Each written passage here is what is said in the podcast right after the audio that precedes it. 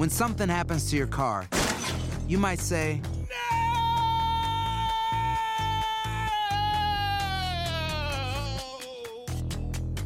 My car. but what you really need to say is something that can actually help. Like a good neighbor, State Farm is there. And just like that, State Farm is there to help you file your claim right on the State Farm mobile app. So just remember, like a good neighbor, State Farm is there. State Farm, Bloomington, Illinois.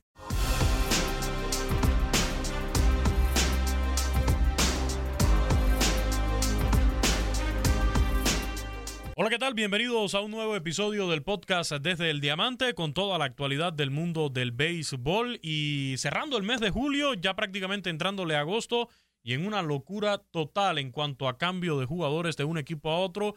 Este epicentro de la locura está en Chicago. Se ha convertido el equipo de los Cachorros de Chicago en exportador de peloteros. Y precisamente para hablar de este tema tenemos comunicación con nuestro compañero y buen amigo de TUDN Radio Univisión Deportes, ahí en Chicago, la 1200 AM, Omar Ramos, a quien saludamos y le damos la bienvenida con muchísimo gusto. Pues un viernes eh, muy emotivo, de altas emociones. Eh, fíjate que tenemos opiniones divididas, sentimientos encontrados, porque pues aquí en la ciudad de Chicago contamos con dos equipos de béisbol, los de la Edison y la Clark al norte de Chicago Really Field y por supuesto los que están aquí a corta distancia en el barrio de Bridgeport, en el South Side del centro de Chicago y pues ah, muchos corazones rotos en este momento, especialmente para los aficionados que siguen a los Chicago Cubs, un equipo que pues desafortunadamente después del campeonato del 2016 no, no pudo hacer nada con esta base de peloteros.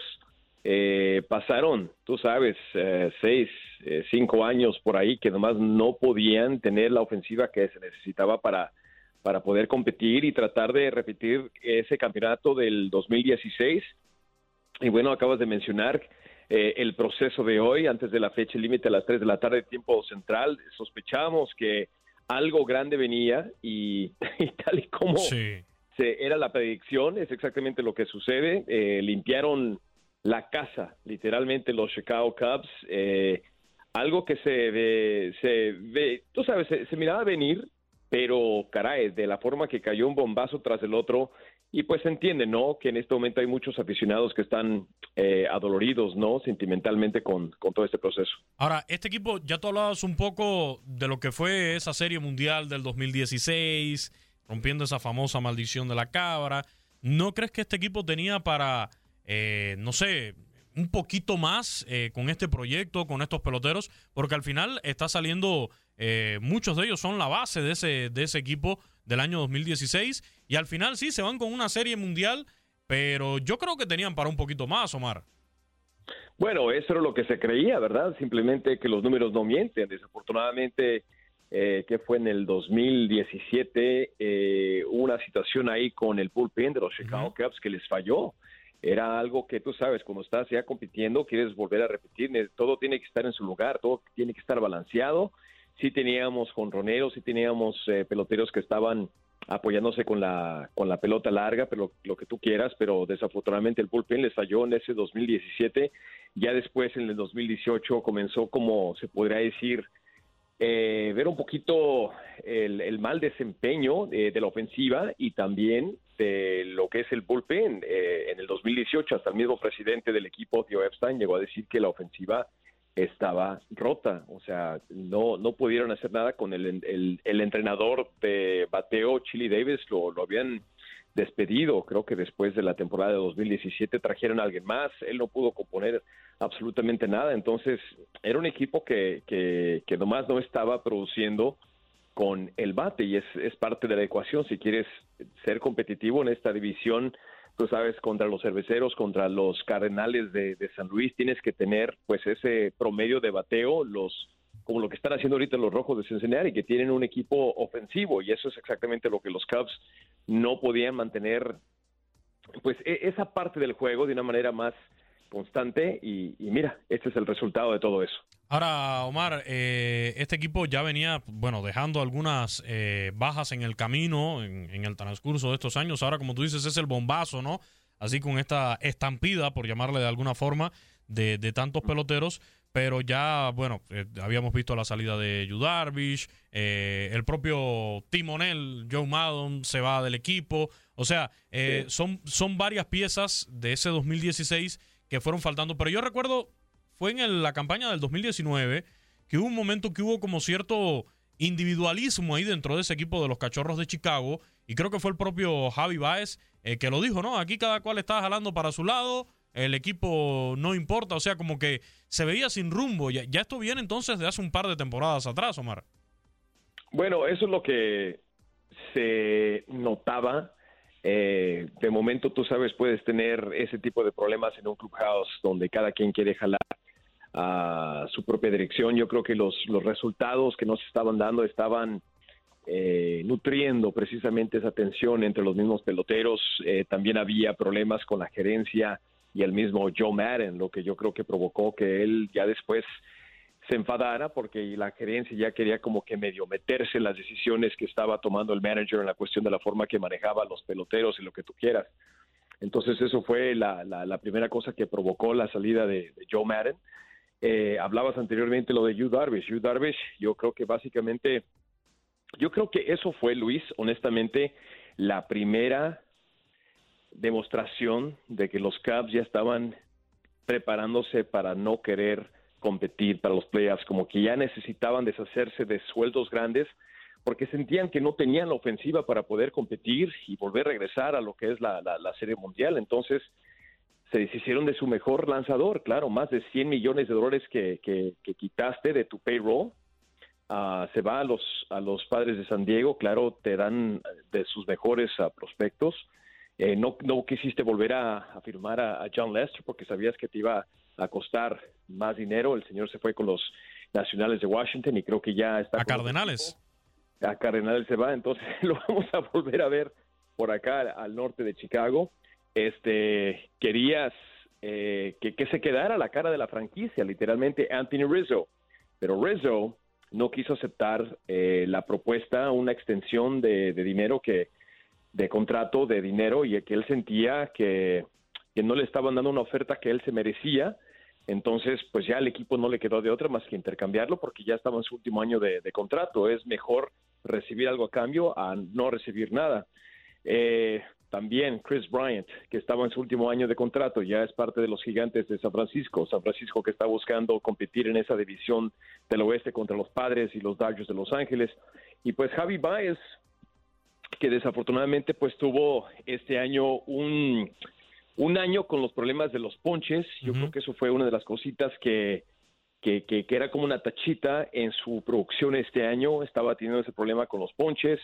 Eh, los números no, no estaban ahí en la cuestión de su promedio de bateo. Y también era otro pelotero que desafortunadamente eh, llegó a su último año de contrato y creo que el, equipo, el team de Javi Baez estaba pidiendo pues una gran cantidad de dinero que yo creo que el equipo de los Chicago Cubs no estaba listo para ofrecerle. Entonces, obviamente los Mets, con su problema de Francisco Lindor, que está recuperándose de una lesión, se les hizo fácil venir, tocar la puerta con los cachorros, ¿sabes qué? Necesitamos a, Javi, este es el precio, y se hizo, se hizo la machaca, como dice, ¿no? Para ti, para ti, Omar, que los conoces de cerca, que estás ahí juego a juego en Wrigley Field, para ti, ¿cuál es el que mayor impacto pudiera tener en su equipo nuevo?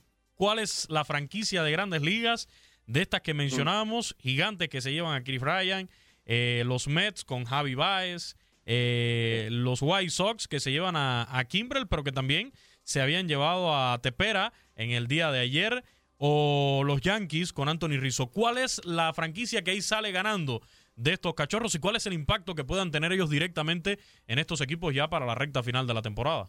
Bueno, ¿estás hablando de los equipos aquí en Chicago o, todos los equipos que participaron en eso?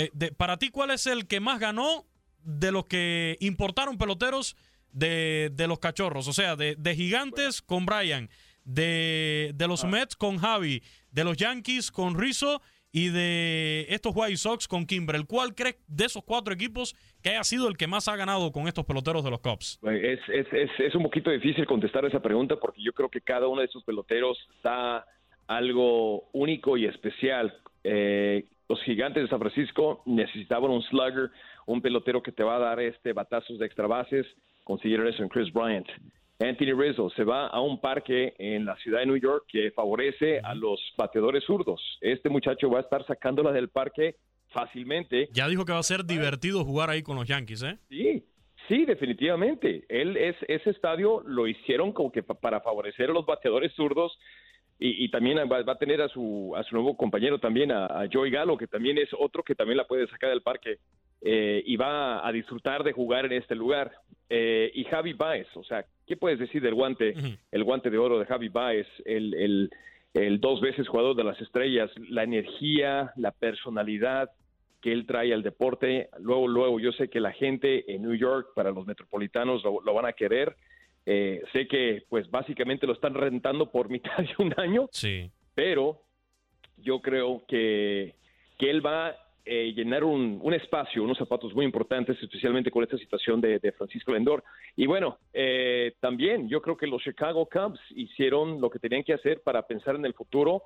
Están ahora sí atascados en lo que es su lista de prospectos, o sea, agarramos prospectos de los mejorcitos para poder pensar en el futuro, para desarrollar estos talentos y también en ese intercambio de Craig Kimbrough, el cerrador de los Chicago Cubs, a los White Sox, pues ahora tenemos a Nick Madrigal, Nick Madrigal, que es un muchacho que llegó a ser seleccionado en la primera ronda global por los White Sox hace algunas campañas.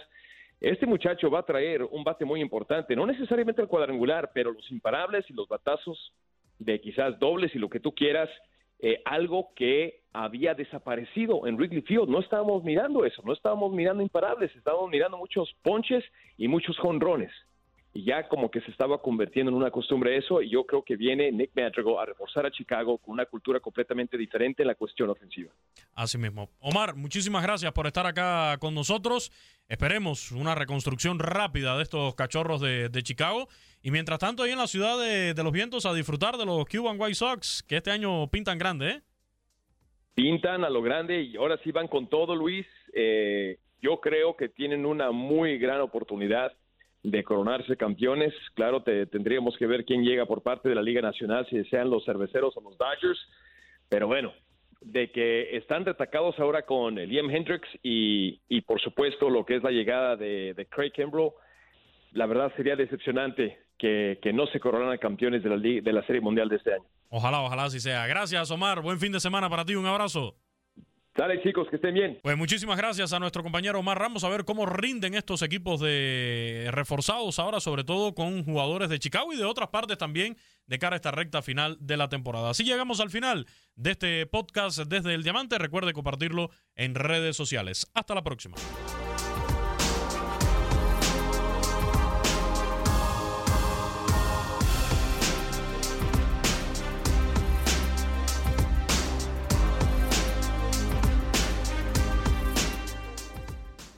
Boost Mobile tiene una gran oferta para que aproveches tu reembolso de impuestos al máximo y te mantengas conectado. Al cambiarte a Boost, recibe un 50% de descuento en tu primer mes de datos ilimitados. O, con un plan ilimitado de 40 dólares, llévate un Samsung Galaxy A15 5G por $39.99. Obtén los mejores teléfonos en las redes 5G más grandes del país. Con Boost Mobile, cambiarse es fácil. Solo visita boostmobile.com. Boost Mobile, sin miedo al éxito. Para clientes nuevos y solamente en línea, requiere AroPay. 50% de descuento en el primer mes requiere un plan de 25 dólares al mes. Aplican otras restricciones. Visita Boost Mobile para detalles.